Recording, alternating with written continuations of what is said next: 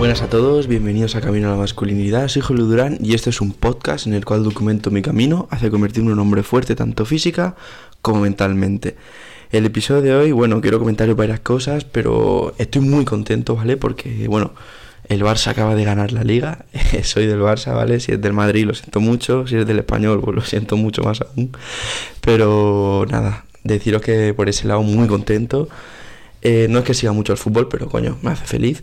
Eh, luego, ¿qué iba a deciros? Acabo de. Me acaban de dar la nota de un trabajo, ¿vale? Muy importante, que era un, un gran porcentaje de la nota final, que era redactar una sentencia, ¿vale? Para el que no sepa lo que es una sentencia, básicamente es el documento en el que el juez decide sobre eh, lo que ha pasado en el juicio, ¿vale? O sea, en el caso, lo que os estoy contando es en derecho penal, que es lo típico que habéis visto en las películas de, yo qué sé, defender a un asesino o defender a no sé quién. Bueno, el caso que había pues diferentes hechos, diferentes supuestos, ¿no? Casos se llaman que teníamos que analizarlos y tal, y entonces aleatoriamente pues a diferentes personas de la clase les toca redactar una sentencia. Y pues yo me ha tocado esta semana y es un porcentaje, ya os digo, un porcentaje bastante alto de la nota final y me han puesto un 10. La, la he hecho bastante bien, me la curré bastante, he estado horas y pues me han dado la nota y he sacado un 10, o sea que súper contento. Y, y, pues eso, eso por ahí. Y luego nada, quería comentaros que, bueno, muy contento, pues ya mañana, segunda semana del nuevo programa de entreno, ya empiezo con pesos más pesados otra vez y no sé, una sensación muy buena.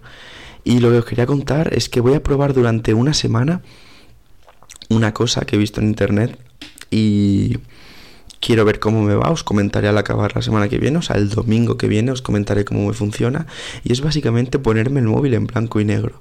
¿Vale? Puede sonar un poco raro y de hecho me ha dado miedo hacerlo porque siento que me estoy perdiendo algo, pero sé que si me da miedo es porque probablemente me va a ayudar. Y es básicamente porque este fin de semana bueno, salí de fiesta el viernes y tal, el domingo, o sea, el sábado no hice una puta mierda y hoy domingo he hecho muy poco también, o sea, he trabajado pero muy poca concentración, he estado mucho con el móvil y sé que ponerlo en blanco y negro es una medida que me va a ayudar a reducir y me da miedo, ¿vale? Porque ya os digo que siento que me voy a perder algo, pero sé que, bueno, pues probablemente me ayude. Así que voy a poner fecha de una semana para ver cómo me va. Y la gracia es que en teoría eh, va a hacer que me dé menos ganas de usarlo. O sea, eh, se ve que los colores, ¿vale? Los colores en un vídeo, los colores en, en, las aplicaciones, pues están hechos para generarnos dopamina en el cerebro y para generarnos esas ganas de seguir adictos y seguir consumiendo contenido. Ahora bien, una vez lo pones en blanco y negro, es como que deja de tener tanto no te apetece mirarlo porque blanco y negro es como aburrido. Entonces es como que hacen más cosas que tienes que hacer. Eres más disciplinado, por decirlo así. Ayuda. Así que nada, pues voy a decidir durante esta semana pues hacer esto. A ver cómo va. Luego también comentaros que llevo ya varias, no sé si un par de semanas así, haciendo una cosa del café que os dije. Que es básicamente no tomar el café literalmente al levantarse, sino esperarse un rato, preferiblemente más de una hora. Y he de decir que tampoco he seguido el experimento, por decirlo así, de manera muy científica, pero sí que es verdad que en general me noto bastante bien y no me noto tan cansado por las tardes, ¿de acuerdo? No sé si tiene que ver, aunque parece ser que todo apunta que sí, y sobre todo lo he notado porque yo muchas veces tengo clase a las tres y media, que es justo después de comer, justo en esas horas en las que te pega el bajón y quieres dormir, y la verdad que últimamente no me ha pasado eso, o sea que la verdad que pensando ahora esta noche en, el hecho de que de que no estaba tan cansado, me he dado cuenta de que probablemente era por lo del café. Así que he dicho, oye, lo voy a comentar aquí. Porque es posible que sea por eso. Así que nada, deciros que si no lo habéis probado aún y no sabéis qué es, os lo comento muy brevemente.